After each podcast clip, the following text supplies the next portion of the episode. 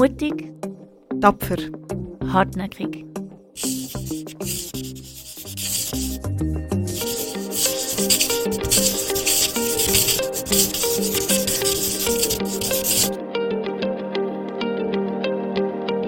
Brava Podcast.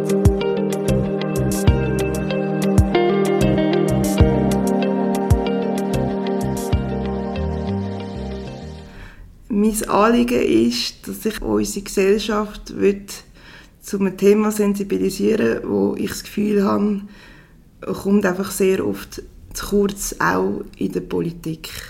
Man redet sehr selten generell über Gewaltfaktoren in Bezug auf Behinderung und was da auf die Betroffenen alles zukommt.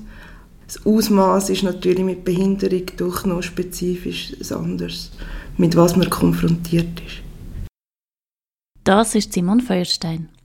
Simon ist 34, ist Rollstuhlfahrerin und schafft und lebt in Zürich.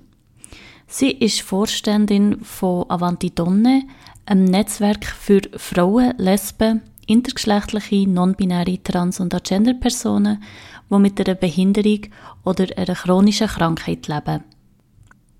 Du hörst den Brava-Podcast. Mein Name ist Florina Peyer. Wie kann es sein, dass die Schweiz nicht mal Zahlen erhebt darüber, wie viele Menschen mit Behinderung von Gewalt betroffen sind? Einerseits ist sicher die politische Repräsentierung ein Faktor, weil Menschen, die nicht betroffen sind, sicher gut einstehen für das Thema, aber nicht auf die gleiche Art oder auf der gleichen Ebene. Es gibt Studien in Österreich und in Deutschland, bei uns haben wir eben leider keine statistischen Daten. Das finde ich persönlich sehr tragisch. Es gibt jetzt ja zum Glück ein Postulat, das das fordert, dass man das unbedingt muss untersuchen muss. Und das ist wichtig, weil es bietet Grundlage eben zum eruieren, wo haben wir Handlungsfelder, was machen wir damit. Ich glaube aber auch, dass vielleicht unter Umständen mit ein Faktor ist, es ist ein heikles Thema es ist ein Thema, wo die Menschen mit etwas konfrontiert, wo sie eigentlich eben auch hilflos sind, auch wenn sie würden helfen oder Lösungen erarbeiten. Ich glaube, es gibt fast niemanden, der würde sagen, ich bin dagegen, dass man Gewaltprävention betreibt, aber es ist halt die Dimension von dem Thema, die, die Hilflosigkeit, die Abhängigkeit, die Nichtzugänglichkeit, die ist so umfangreich, dass man eben vielleicht manchmal auch gar nicht weiß, wo soll man anfangen und dann hat man seine eigene Biografie und eben ein Thema, wo man Berührungsängste hat, weil man es vielleicht nicht kennt. Trotzdem eben muss man darüber reden, auf einer sachlichen Ebene und den Leuten das bewusst machen. Wir haben viele Themen. Es gibt nicht nur äh, Gewalt, das ist mir auch bewusst, aber es ist einfach, man, man müsste ja, nach Möglichkeit in einem schnelleren Tempo vielleicht können handeln oder nicht vielleicht, sondern sollte man handeln, weil Betroffene haben wir jeden Tag und solange die keine Hilfe haben oder keinen optimalen Zugang, ist, sind denen ihre Welt einfach tragisch. Die Studie, die in Deutschland 2012 gemacht wurde, zeigt, dass Frauen mit Behinderung bereits im Kindes- und Jugendalter überdurchschnittlich von psychischer und sexualisierter Gewalt betroffen sind.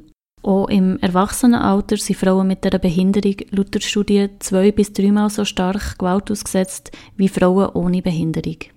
Besonders stark betroffen sind Frauen, die in Institutionen leben. Da viele Menschen mit Behinderung im Alltag auf Unterstützung angewiesen sind, besteht die Gefahr, dass die Abhängigkeit ausgenutzt wird. Äh, eben, es gibt ja verschiedene Formen von Gewalt und alles ist miteinander verknüpft. Also es gibt nicht nur die körperliche Gewalt, wir haben auch sexualisierte Gewalt, es gibt psychische Gewalt.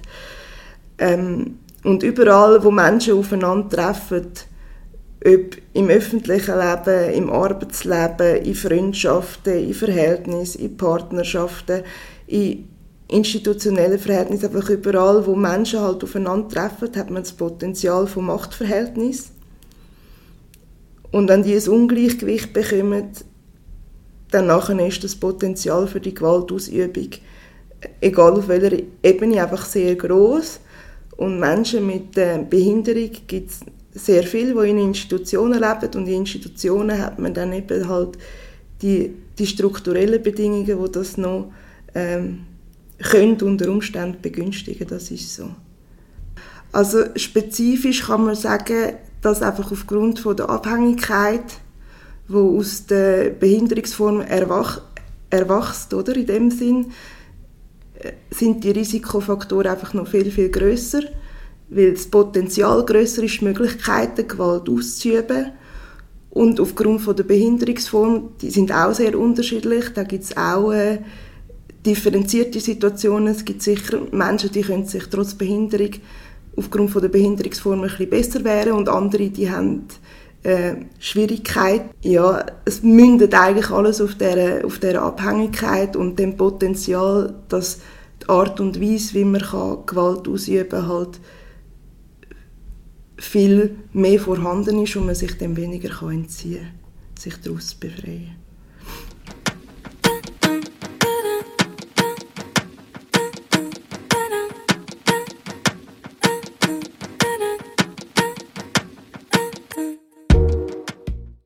Schweiz hat sich mit der Ratifizierung der Istanbul-Konvention dazu verpflichtet, mehr gegen geschlechtsspezifische Gewalt zu machen insbesondere für Betroffene, die marginalisiert sind, wie zum Beispiel Menschen mit Behinderung. Wo hapert es genau? Es hapert an wahnsinnig äh, vielen Orten. Also einerseits hat man eben halt einfach das Potenzial aufgrund von der Abhängigkeit, Machtverhältnisse, die entstehen zwischen Menschen, das, das entsteht überall, also unabhängig von Behinderung. Aber eben nachher der Faktor, das können auszunutzen, ist grösser und dann haben wir die Schwierigkeit, dass einfach der Zugang, der niederschwellige, zu Hilfsangebot, zu Information, zu Versorgung für Menschen mit Behinderung ähm, viel, viel erschwerter ist oder gar nicht geben. Und weil er gar nicht gegeben ist oder weil er erschwert ist, müssen Menschen mit Behinderung eigentlich ihre persönliche Situation, die sehr tragisch ist, dann immer jemanden drin zu involvieren, der ihnen eigentlich hilft. Und mir ist es ein Anliegen, dass man schaut, dass der Zugang zu Informationen, zu Versorgung, zu Hilfsangebot sehr, sehr niederschwellig ist, dass ein betroffener Mensch unabhängig von Behinderungsform die Möglichkeit hat, so weit wie möglich die Schritte können eigenständig zu gehen, mit wenig Unterstützung von jemand anderem, dass er das einfach selber kann ausführen kann und niemand, niemand muss einweihen und sagen, was war, was passiert ist, weil wer Gewalt erlebt, es ist einfach schwierig, jemand anderem das zu sagen und man weiß auch nicht, wie die Leute reagieren, ob sie das verstehen, etc. Das kann sehr hemmvoll sein, oder? caminando por la calle la ve. Con el pelo negro largo se va. Ella corta la mirada otra vez. Los tigres no la dejan pasar. Ay, mi nena, te me libran de los malos ojos. Que siempre puede hacer lo que tú quieras. Le pido hacer lo que tú quieras. Also zum Beispiel, wenn wir jetzt ähm, auf der Informationsebene schaut, es gibt viele äh, Vereine, Stiftungen, Beratungsstellen, wo zum Beispiel ihre Informationen auf der Webseite in leichter Sprache haben. Das ist richtig und sehr wichtig. Unterstützt auch Menschen mit Behinderung. Aber zum Beispiel wäre es wichtig, dass die Informationen, die man auf der Webseite hat, Broschüren, Links etc., dass die Webseite mit einer Vorlesefunktion versehen wird, dass zum Beispiel jemand, der blind ist, die Möglichkeit hat, die Informationen auch zu konsumieren oder auch Menschen, die eine Leseschreibschwäche haben. Und äh, Webseiten mit Vorlesefunktion, das ist nicht etwas, das man nicht könnte umsetzen könnte. Also auch baulich eben zum Beispiel, dass man physisch wirklich auch gut und einfach irgendwo ankommt. Es gibt trotzdem auch immer noch viele Orte, wo man mit dem Rollstuhl einfach nicht ankommt, weil es Stege hat, weil es keinen Lift hat. Ich glaube, es gibt äh, Fachstellen, die das anbieten, ähm, eben zum Beispiel Telefonberatung. Und dort könnte man dann zum Beispiel schauen, dass es vielleicht doch fachspezifisches Personal hat, wo in Bezug auf die Schwierigkeiten dann ein bisschen sensibilisiert sind, ähm, dass die Leute wie wissen, ich werde verstand, verstanden mit meinem Aspekt. Ich glaube, verstehen wenn wir uns alle. Oder? Aber es ist wie so, ähm, je nach Behinderungsform hat man eine andere Art zu kommunizieren. Ich denke da an Menschen mit geistiger Behinderung zum Beispiel. Und es ist einfach wichtig, dass trotzdem auch die, wenn sie, wenn sie so etwas erleben, dass sie eben auch Hilfe bekommen und ähm, auf die Art und Weise, dass sie sich so können ausdrücken können, dass sie verstanden werden, dass man ihnen etwas anbietet, dass sie Hilfe bekommen etc. Der Zugang zu Informationen und Hilfsangeboten möglichst niederschwellig zu gestalten, ist ein erster Schritt zur Verbesserung. Natürlich sollen gerade Beratungsstellen sich damit auseinandersetzen, wie sie Menschen mit einer Behinderung besser erreichen können und wie sie ihr Beratungsangebot inklusiver gestalten können. Simon Feuerstein betont, dass Sensibilisierung auf allen Ebenen passieren muss und nicht nur bei den Beratungsstellen. Es fängt dort an, dass man das Thema in die Mitte rückt von der Gesellschaft und eben eigentlich alle sensibilisiert. Von Fachkreisen, Gesundheitswesen, Menschen, die mit dem Thema irgendwie noch nicht in Berührung gekommen sind, dass man einfach ein Bewusstsein schafft, das Thema gibt es. Weil dann nimmt das eine das andere, dann hat man Austausch untereinander, dann wird man sensibilisiert, weil man die Berührungspunkte hat. Und dann ist es nicht weiter weg von einem, sondern dann ist es einfach mit drin. Und ich glaube, das mit drin, das ist wichtig, weil das ist indirekte Bildung, das ist Informationsfluss, das ist Bedarfskommunikation, ähm, ja, Weiterentwicklung. Und es geht leider nur so, wenn man es in die Mitte der Gesellschaft nimmt, um den Ansatz umsetzen, frei können von Gewalt zu leben und das Recht umsetzen für allumfassende Gesundheit für alle.